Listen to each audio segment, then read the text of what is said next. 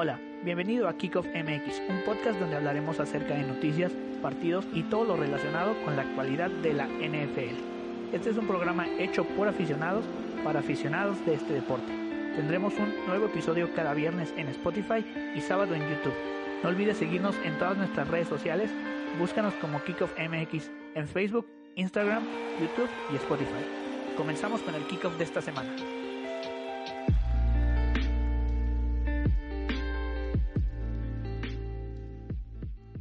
¿Qué onda, bro? ¿Cómo estás? ¿Qué tal este fin de semana sin, sin americano? Eh, muy bien, solo que un poco, me sentí un poco raro, no sé si a ti te pasó, porque era domingo y no había ningún partido de fútbol americano. Bro, fue la cosa más rara. Deja todo el fútbol americano. Eh, estás acostumbrado a que mínimo te echas en el sillón y ves el Pro Bowl que es todo chafa, pero funciona. Y ahora ni Pro Bowl hubo, ¿no? Hubo en lo de Maiden, pero creo que fue una basura, o sea, fue un fallo rotundo, o sea, no sabían ni jugar, entonces creo que convenía mejor literal no hacer nada a, a lo que vimos. Sí, yo te prometo que lo vi como tres minutos y era como, hicieron una misma jugada eh, como cuatro veces y anotaron. Así, neta, pésimo. Y es como, creo que la Nacional ganó así como 47, algo así, o sea, súper chava. Pero pues bueno, ¿no? Al final pues ahí la NFL se tiene que, que medio rifar haciendo algo, porque pues ahorita ni que se vayan a Hawái o Orlando, pues nada. Y, y realmente a mí sí me gustaba el Pro Bowl, sé que era como no pasaba nada, pero verlos todos en un mismo equipo así era divertido. Y también a mí el que me encantaba, no sé si te acuerdas que hubo un tiempo, creo que fue uno o dos años, donde no importaba la conferencia, como que hacían un draft. Sí, que eran creo que dos eh, como leyendas, ¿no? Que hacían su equipo. Sí, iban literal seleccionando jugadores. Ese creo que ha sido mi favorito porque podías ver eh, jugadores que jamás iban a jugar juntos. Ahí creo que esos años fueron mis, mis preferidos. Sí, sí, estaba, estaba bien chido y ahorita pues, por ejemplo, el año pasado y este, por ejemplo, nuestro equipo, los Ravens, tuvieron bastantes jugadores en Pro Bowl. Yo pensé que no, y sí, eh, pero pues bueno, ¿no? Digo, prefiero esto a que se estén contagiando y hagan todo su rollo. Pero bueno, chicos, ¿qué onda? ¿Cómo están? Bienvenidos a esta a este cuarto capítulo que ya que ya vamos para el mes, bro. Estamos como súper súper contentos de, todo lo que está pasando. Eh, estamos viendo las maneras de irnos a muchas más opciones de podcast porque no nada más existe Spotify, sino ahora ya nos pueden encontrar en Google Podcast, en Apple Podcast, en Amazon Music. A ver qué otros podcasts me invento para que puedan escucharnos en todos lados. Estamos súper agradecidos. Igual Hoy hicimos una pequeña encuesta porque hoy solo se va a tratar de Super Bowl. No vamos a poner noticias, no vamos a poner nada de los Ravens, no. Todo solo Super Bowl porque sabemos que pues, es el evento que incluso tu tía que tal vez ni siquiera ve el americano, ahí está solo por ver el medio tiempo, pero este episodio vamos a tratar un poquito de que conozcan un poco más estos equipos porque algo que a mí me encanta es que son dos equipos que, bueno, sí, tal vez Kansas estuvo el año pasado y hace dos años estuvo muy cerca, pero son equipos que no se ven normalmente, ¿no? ya se enfrentaron en temporada regular, pero yo creo que va a ser muy distinto eh, el resultado esta semana. Sí, va a ser de los Super Bowls más cerrados que he visto en muchos, muchos, muchos años. Y va a ser un poderío ofensivo que, a ver, el que haga las mejores jugadas en los momentos claves, yo creo que es el que se los va a llevar. Sí, creo que ambos tienen jugadores lo suficientemente capaces para romper una jugada por más que digan, está cerrado, en cualquier momento cualquiera puede explotar y darte de esa jugada que, lo cambie todo. Y sabemos en el Super Bowl que una jugada lo puede cambiar todo. Me acuerdo ese Super Bowl de los Patriotas contra Seattle, la intercepción de Malcolm Butler, un tipo que nadie conocía, que llegó de agencia libre así de rebote y que hace la jugada grande en el momento grande y les da un campeonato a, a los Pats y es ese momento cuando te digo que una jugada puede cambiarlo todo.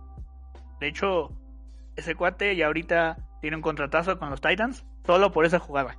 No ha hecho muchas cosas muy relevantes, pero gracias a esa jugada se catapultó. Y digo, hay muchas más, por ejemplo, la, la atrapada de David Tyree, la de Edelman contra los Falcons. Hay muchas jugadas clave que quién sabe si este Super Bowl nos dé para, para decir gracias a esta jugada fue que que va a pasar algo, ¿no? También esa, no sé si la recuerdes de el Super Bowl de Pittsburgh contra los Cardenales de Big sí, Antonio Holmes, que fue una locura de recepción, literal, con eh, las puntitas de bailarina, o sea, fue una locura.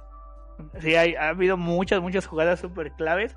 Hace poquito estaba viendo, creo que lo puso la NFL, ¿no? Los 10 este, momentos más importantes de cada Super Bowl. Y si son jugadas que dices, no ma, y pues quién sabe si este Super Bowl nos, nos vaya a dar algo así. Yo creo que sí, porque hay jugadores atléticos y, y muy importantes que pues son de lo mejor de la liga. Hubo una encuesta y esta es la parte de comunidad que nos encanta hacer, que no nada más es como publicar que estamos aquí, sino que ustedes participen y que veamos cómo están las tendencias. Hubo una encuesta que pusimos en todas nuestras redes, ya sea Instagram, en Facebook, incluso unos me, me hablaron por, por Messenger para decirme su voto y, y quedó así. Déjenme, abro mi blog de notas porque no me acuerdo. Aquí está. Eh, Chiefs contra Box. Ya de todas las redes sociales quedaron 22 a favor de los Chiefs y 18 a favor de los Bucks. Casi, bueno, no, casi 40 personas votaron. Gracias, gracias por, por, esos, por esos votos, porque así estamos viendo, pues, qué está pasando. Tal vez los de los Bucks. Yo no conozco a nadie que sea fan de los Bucks, pero muchos por esta idea romántica de Tom Brady de ganarlo todo, pues ahí están, ¿no? Y también eh, agradecerles que estén en, en estas dinámicas que hacemos como una encuesta. A nosotros nos sirve para saber que realmente les está gustando nuestro contenido, que ya saben que siempre nos pueden hacer comentarios para mejorarlo. Sí, y me, me gusta que pues están en modo de playoffs. Creo que empezamos este podcast sin saber qué iba a pasar y empezamos en el momento como más caliente de la temporada, ¿no? Justo cuando empezaron los playoffs, bueno, un poquito, una semana después. Entonces, creo que estamos en ese momento donde está el foco en, en este deporte, ¿no? Y bueno, el domingo va a ser una locura. Entonces, pues vamos a hacer un poquito un ejercicio. Para ello, pues obviamente los equipos participantes son los Chiefs de Kansas City contra los Bucks de Tampa Bay. Cada uno eligió un equipo y vamos a hacer, por ejemplo, una pequeña un recap de cómo les fue en la temporada, bro. ¿Quieres empezar? Sí, bueno, sabemos que los Bucks pasan de comodín realmente y aquí va un pequeño dato. Desde el 2012 es el, el equipo que, que, llega de la fase de comodín en un Super Bowl, solo también lo hizo, no sé si te acuerdas, obviamente sí, eh, nuestros Ravens en 2012, Sí. el cual se gana contra, contra San Francisco en el ya conocido Harbor Bowl o, o el Super Bowl del apagón, ¿no? Este es un dato ahí curioso. Y creo, me parece que los Bucks cierran muy bien esta temporada y sobre todo que esta temporada los playoffs se vieron, me gustó mucho lo, lo, que, lo que se vio, creo que esos pequeños tropiezos que tuvieron en la temporada les ayudaron como para ajustar ciertos, ciertas tuercas para que todo estuviera en armonía. Y la verdad es que se ve tanto ofensivamente como defensivamente. Me, me gusta lo que veo. Me sorprende Antonio Brown como lo de ese de ser una persona tan tan explosiva. Aquí de lo que menos se habla es de Antonio Brown. Entonces realmente es algo para llamar la atención del liderazgo que tiene Tom Brady Sí, creo que algo que yo veía en este equipo como por la semana 5 o 6 es como que iban para rumbos opuestos, pero no porque eso quisieran, sino porque no se entendían. No se entendían Brady con sus receptores, incluso con el juego terrestre. Entonces poco a poco eso se fue aceitando y lo que dices es muy importante acerca de cómo cierras la temporada. Puedes tú tener algunos, algunos partidos que vas dejando, pero si tú en diciembre, finales de noviembre, principios de diciembre y ya en enero tú te amarras bien los pantalones, pues está pasando lo que está pasando con los Bucks. Como tú dices, los Ravens del 2011-2012 les ocurrió lo mismo. Pues no hay que descartarlos, no están llegando aquí por casualidad. Le ganaron a, grandes, grandes equipos como los Saints, que ya les habían ganado dos veces en la temporada y les dieron una buena venganza. Unos Packers que también yo pensé que ellos iban a llegar al Super Bowl y lo dijimos aquí. Y, y no, realmente son unos serios contendientes. Yo creo que vienen muy, muy bien enrachados algo clave en lo que dijiste es contra los Santos en temporada regular les pasó los Santos por encima y en playoffs sabemos el resultado y por qué es tal vez la experiencia que tiene Brady todo se acomoda de que a Brady no le pasas por encima dos veces, ¿sabes? Entonces el partido vuelve a lo mismo de temporada regular Tyreek Hill tuvo un partido brutal con más de 200 yardas por recepción, pero creo que aprendieron y creo que van a saber limitar. No, no te voy a decir que borrar, porque es imposible borrar ese tipo de jugadores. Un Travis Kelsey, un Mahomes, un, un Tyreek Hill, pero sí contenerlos un poco. Yo creo que ya no les va a pasar otra vez eso y recordemos también algo. La única, bueno, el único que le ha ganado en playoffs a Pat Mahomes es Tom Brady hace dos años en el campeonato de la AFC. Entonces también no, no son, se conocen hasta cierto punto un poco, ¿sabes?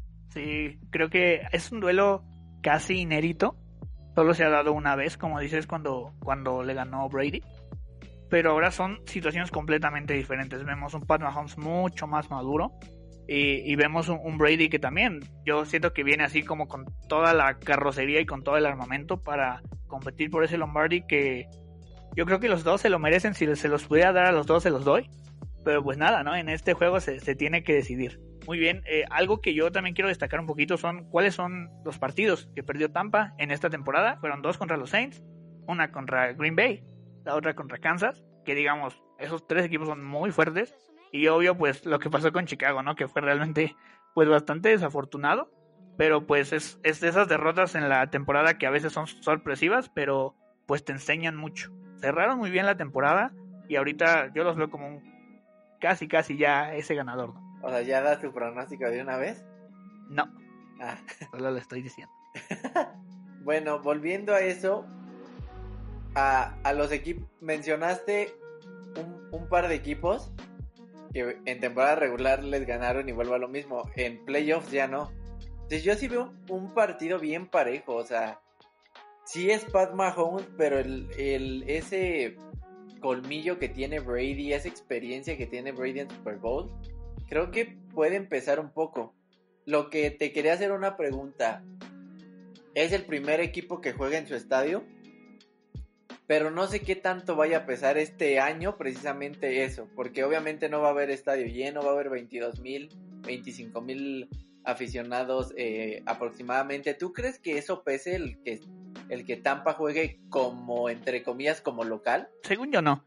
Administrativamente, ayer lo escuchaba, Kansas es el, que va a jugar de local. ¿A qué me refiero? A que todas las decisiones que tiene el, local las va a tomar Kansas City. Tanto el uniforme como, como muchas cosas más que se dan.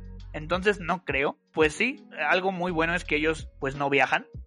Se quedan ahí y si es un poquito menos de cansancio. Pero realmente pues yo creo que ya Kansas viajó a, Florida desde hace mucho, mucho tiempo.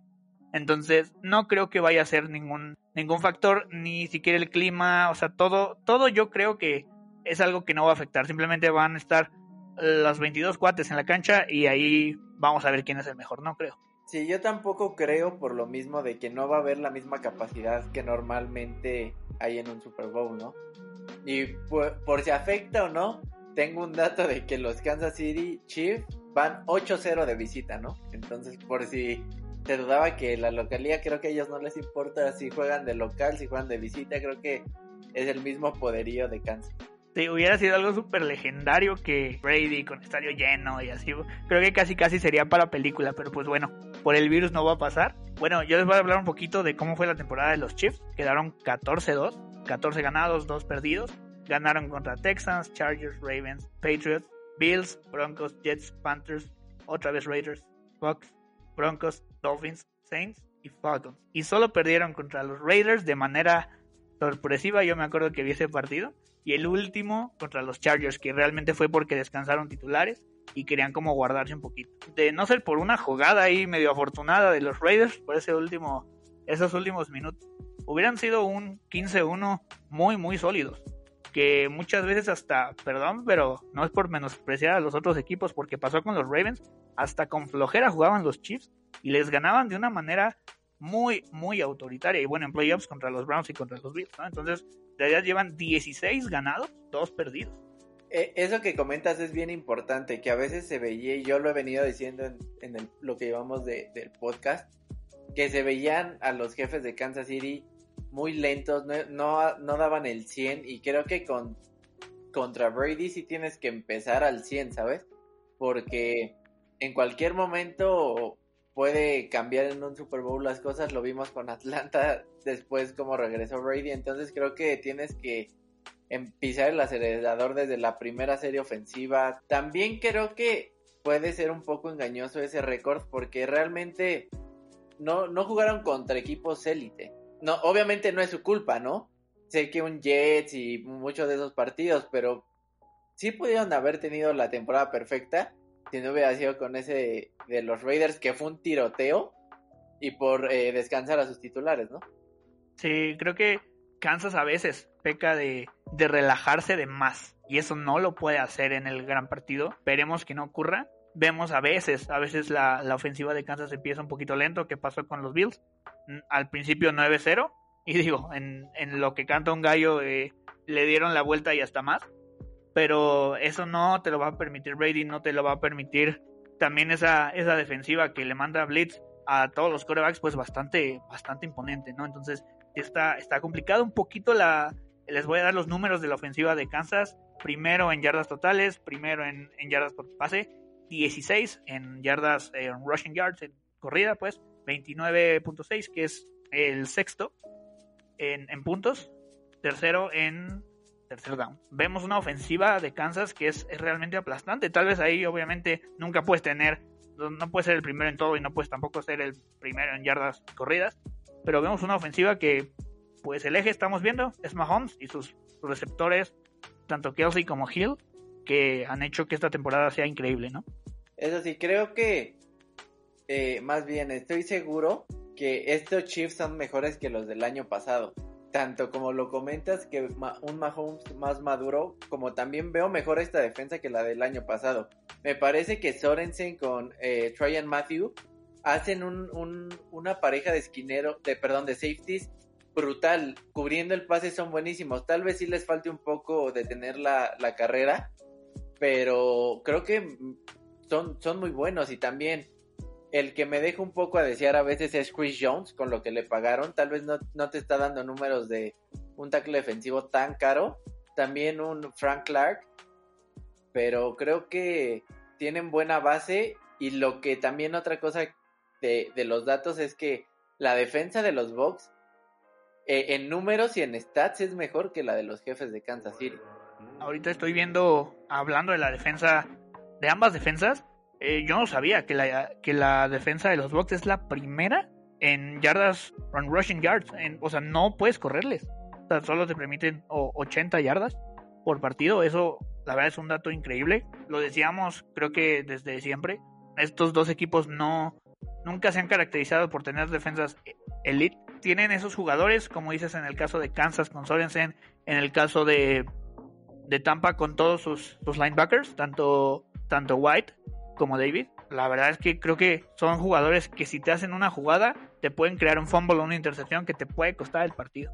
Y, también algo importante es que realmente los Bucks no necesitan blitzear mucho, porque tienen cuatro frontales, Shaquille Barrett, Jerison Pierre que está renovadísimo, eh, este, Vita Bea, entonces creo que tienen frontales bastante buenos que realmente podrían cubrir un poquito más con hombres eh, eh, en la secundaria.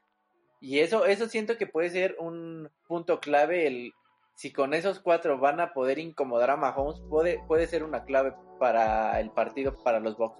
Digo, con el paso de los años hemos visto un Brady con Nueva Inglaterra que sí, por su poder ofensivo, siempre estaba pues ahí siendo top y gracias a la ofensiva ganaban. Pero ahora creo que en Tampa tiene una defensiva más confiable, no les digo que es la mejor, pero es una defensiva bastante confiable. Este dato de que solo te permite 80 yardas eh, correr en todo el partido, ¿en qué ayuda?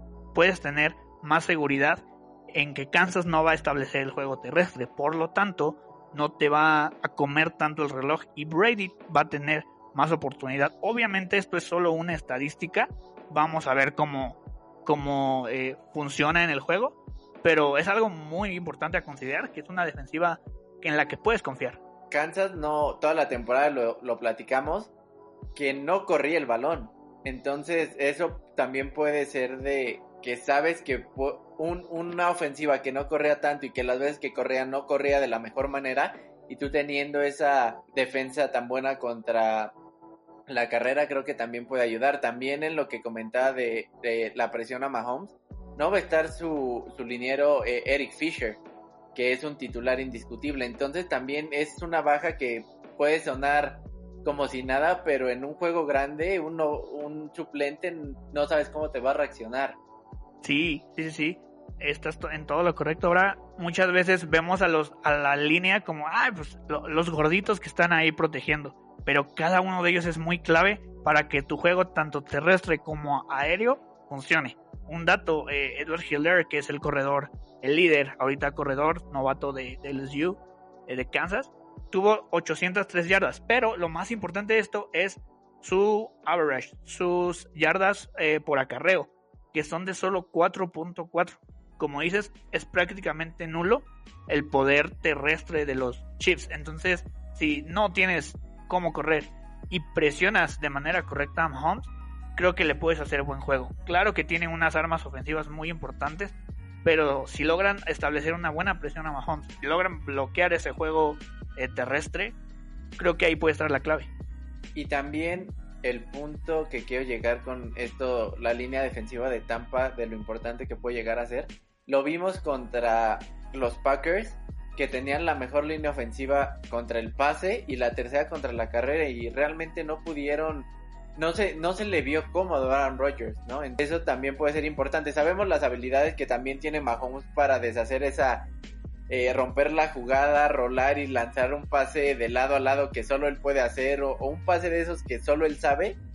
Pero entre más presiones a Mahomes y más se tenga que mover, creo que puede ser la clave. Aunque también creo que Mahomes es el mejor coreback hoy en día en jugadas rotas. Te puede sacar de cualquier cosa una jugada muy buena.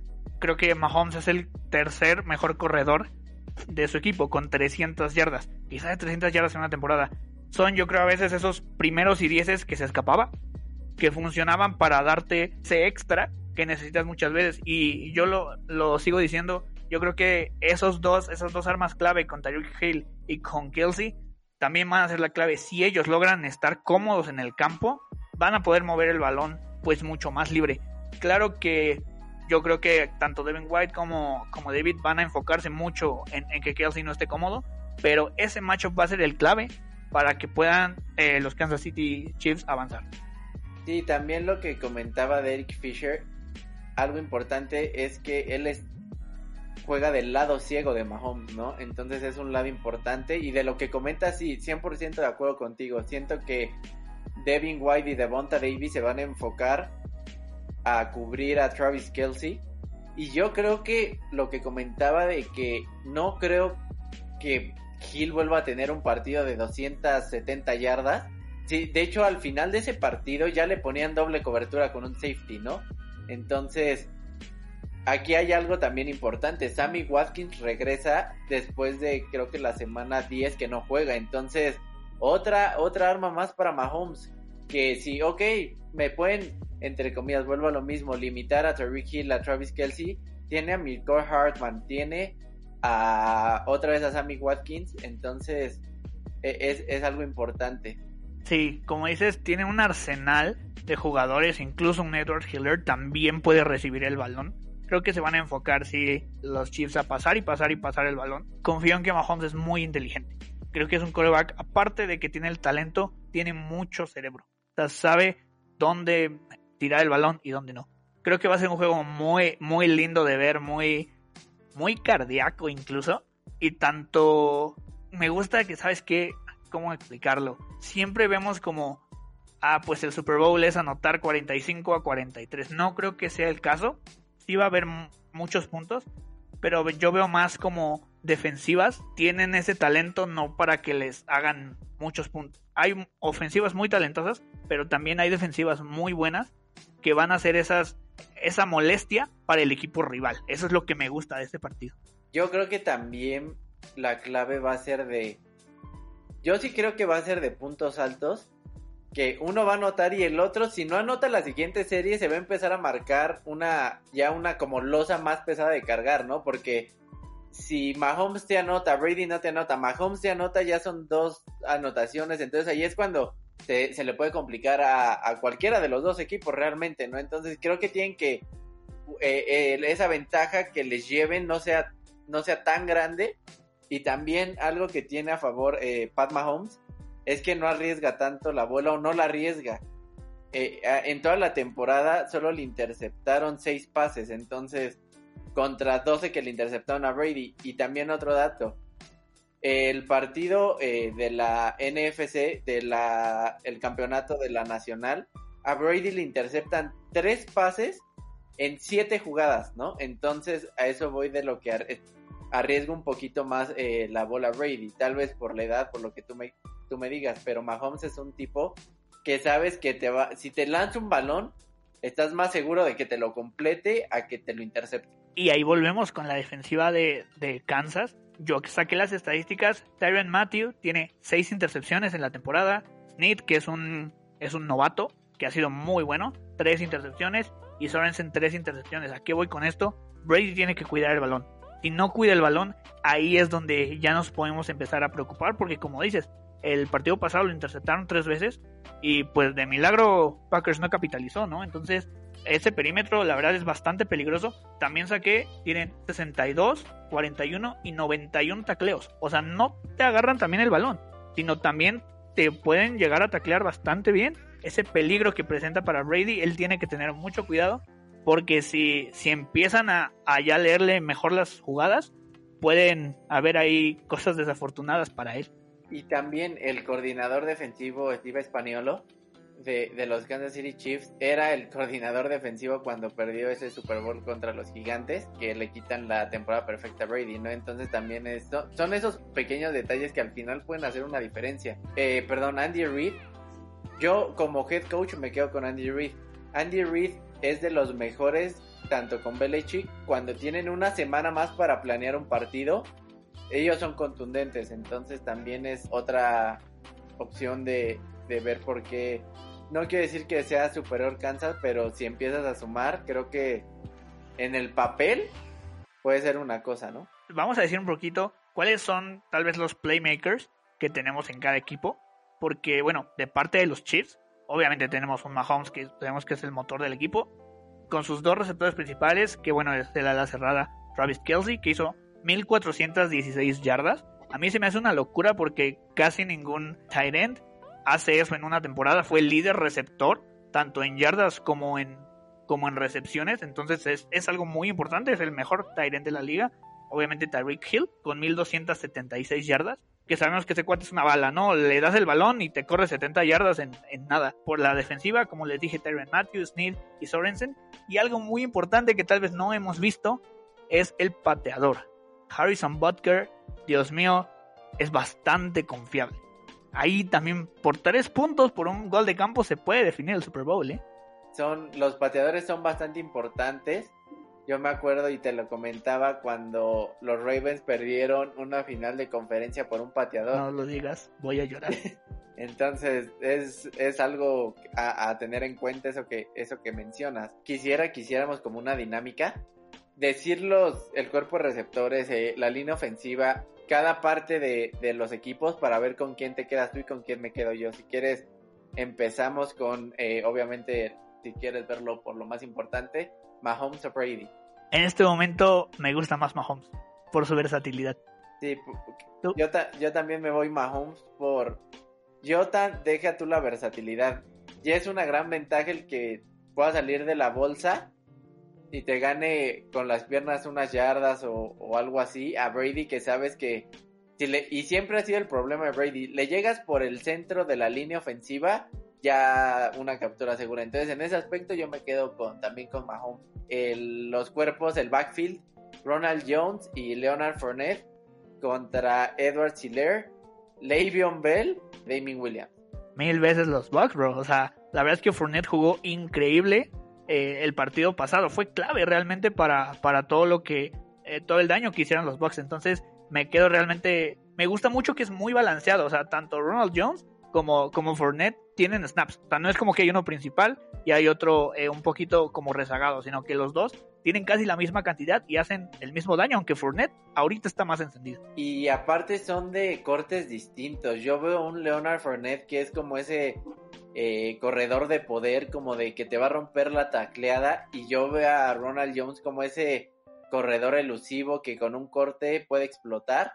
Y también eh, coincido contigo, me quedo con, con el backfield de los, de los Bucks. Ahora, aquí siento que va a ser lo más interesante. Los wide receivers.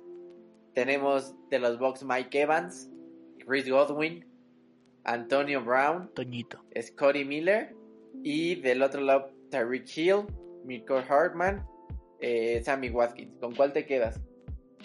Podemos incluir a Travis Kelsey. No, porque esa va a ser la siguiente. ¿Con qué las cerradas Ok. te quedas? Va, va, va. Eh, es que yo creo que es como cantidad contra calidad.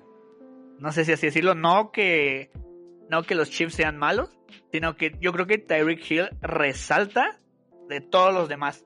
Y acá en, en, en los Bucks está todo mucho más balanceado. O sea, la verdad es que todos tienen sus yardas mucho más distribuidas. Yo me iría por, por los Bucks porque pues tienen como más opciones, ¿no? No digo que, que Kansas no lo tenga, pero creo que los Bucks tienen más opciones. Siento que a lo que vas es que sabes en Kansas cuál es el receptor 1. Y en los Bucks, realmente cualquiera de esos podría ser el receptor 1. Y Evan Godwin, Toñito, o sea, hay miles. Y aquí un paréntesis rápido, algo chistoso.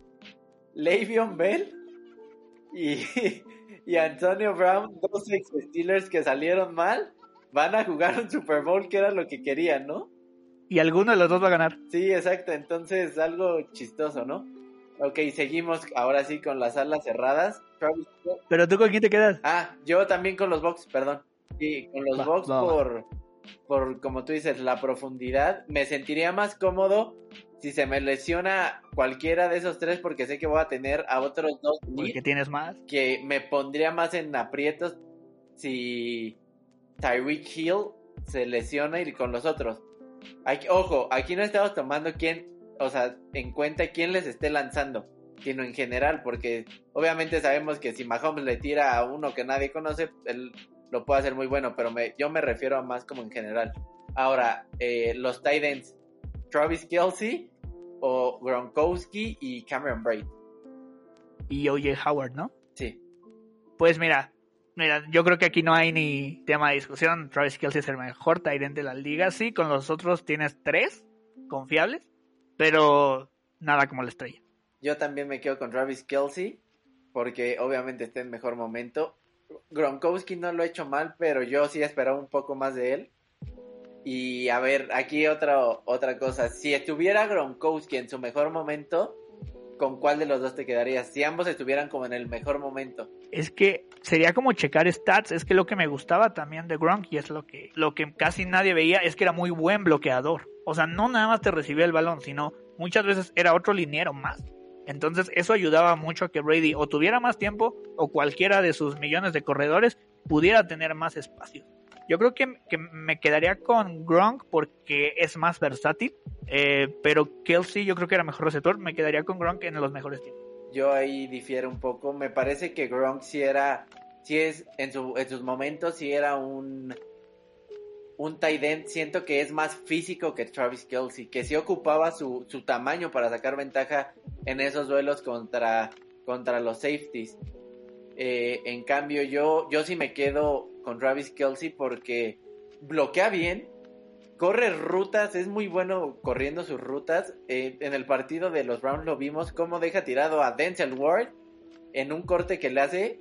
Y Denzel Ward no es cualquier cosa, ¿no? Entonces yo sí me quedaría con, con Kelsey, aún así que estuvieran en el mismo, en el mismo nivel en esos momentos. Ahora, ¿con qué línea ofensiva te quedas? Ah, no, simplemente la de los Bucks. O sea, no, es que le han armado la ofensiva, digo la línea, perdón, a, a Brady.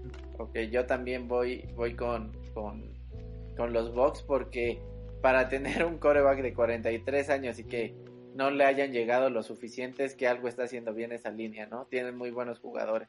Ah, Y dieron un mensaje súper claro, o sea, la primera selección de draft, órale, tackle. O sea, Christian Wirfs, Vamos a proteger a Tom Brady. sí, punto. Recapitulando de la ofensiva, pues realmente si nos vamos a pieza por pieza, va ganando los Bucks. Sí, tanto corredor, receptores y línea, ¿no? Ajá, entonces, Nada más coreback y end. O sea, 3-2, punto. ajá, vamos 3-2, ¿no? Ok.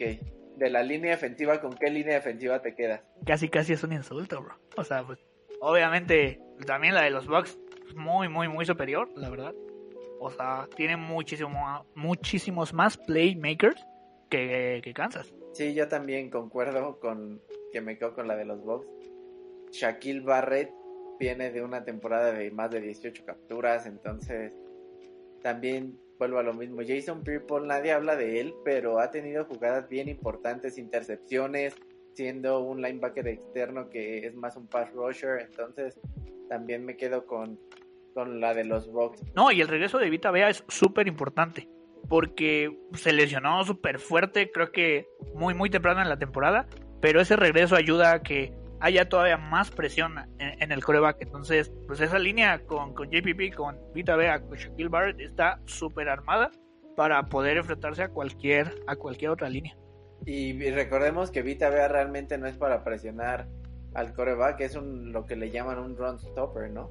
Ahí va, ok, nos quedamos con los box. Ahora, eh, con tus linebackers, Devonta Davis y Devin White contra la de los Chiefs. Que te digo, puro Buck, la verdad, no tiene ni punto de comparación lo que ha logrado o el progreso de, Devin White, que es yo creo el futuro capitán contra, contra los linebackers de, los, de Kansas. Ok, otro punto para la defensa. Y ahora los corners. O si quieres, como en general, si quieres, defensive backs, ¿con cuál te quedas? Ahí sí, es, está complicado yo creo que sí me voy un poquito más por Kansas. Porque neta, los dos safeties son súper agresivos. O sea, juegan bastante a, lo que tienen que jugar. Si tienen que agarrar el balón, lo agarran. Si tienen que pegar duro, pegan duro. Lo vimos contra los Browns. Gracias a ese cascazo, la verdad sí estuvo medio puerco, no digo que no. Gracias a eso, seis puntos se les anulan, literal a los, a los Browns. Yo, yo no sé, le estoy pensando aún porque... Es que está complicado, porque igual los esquineros me parece que en, balance, como esquineros y safeties, en general me quedo con los Bucks. Que me gustan más los safeties de Kansas, sí, pero sus corners no tan. No, salieron también de la nada, nadie hablaba de ellos, entonces. O sea, Tryon Matthews sí sabemos lo que, lo que venía haciendo desde LSU, ¿no? Pero creo que. Es más, ese dejémoslo en empate, ¿te late? Vale, vale. Y pateador, no sé, de hecho no sé ni quién es el de los Bucks. Ryan Tuco. Ay, no. No, no, no. Obviamente Harrison Butker. 25 de 27 tiene en, en la temporada. Pues este ejercicio lo queremos hacer para que ustedes se den cuenta las fortalezas y debilidades de cada uno en cada, en cada departamento y por eso nos, nos referimos a que este va a ser creo que un gran Super Bowl, un Super Bowl bastante parejo porque como lo acaban de ver, eh, los Bucks puede ser que tengan eh, mejores receptores, pero Kansas tiene el mejor ala cerrada. Entonces es una combinación que empiezas a dar y que cualquier momento te cambia un juego, cualquiera de todo lo que acabamos de mencionar otra vez.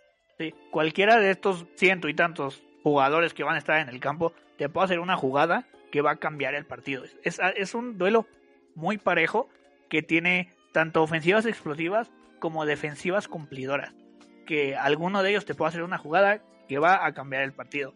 Ahora, bro, para, para pasar a lo último, que ahora sí está fuerte, ¿cuál va a ser tu pick de Super Bowl? Pero es pick, el MVP y el marcador. Ok.